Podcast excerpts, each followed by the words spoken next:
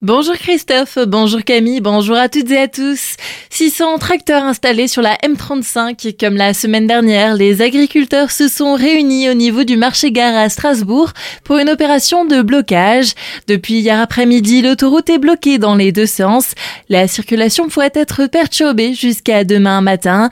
D'autres actions étaient aussi organisées au niveau du péage de Schwindratzheim sur la 4 et devant la gare de Célestat. Entre 100 et 150 personnes étaient présentes dans la cité humaniste.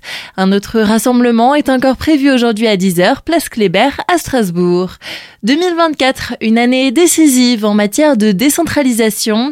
Après le développement d'un processus démocratique mené envers les Alsaciens, avec notamment les 80 jours à la rencontre des habitants, la création du Conseil de développement et la grande contribution citoyenne, la collectivité européenne d'Alsace attend maintenant une réponse de l'État en matière de décentralisation avec notamment la création ou non d'une collectivité unique, synonyme de retour d'une région Alsace à part entière.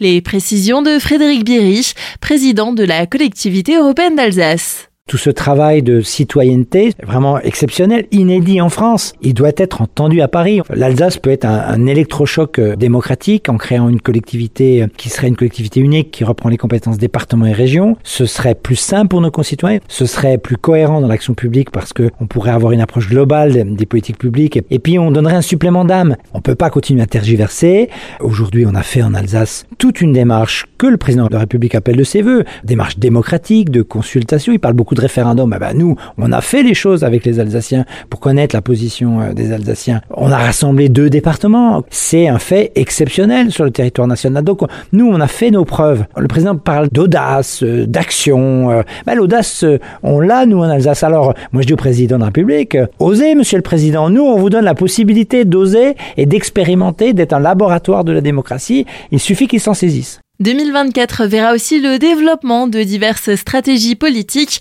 notamment en matière d'habitat et de santé toujours améliorer le service public.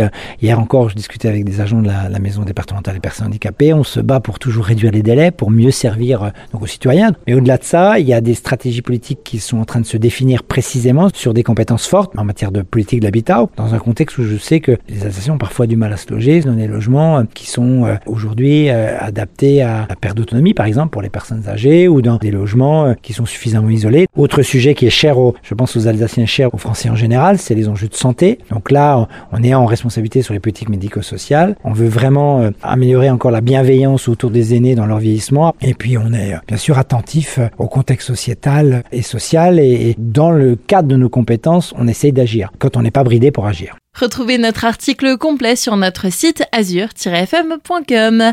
À Célesta, comme les passants ont déjà pu le voir, les travaux ont bien débuté rue de la Poste. Les fouilles archéologiques en cours ont déjà pu permettre de découvrir des vestiges du Moyen Âge central entre les 12e et 14e siècles et des inhumations non datées liées à l'ancien couvent des Dominicains.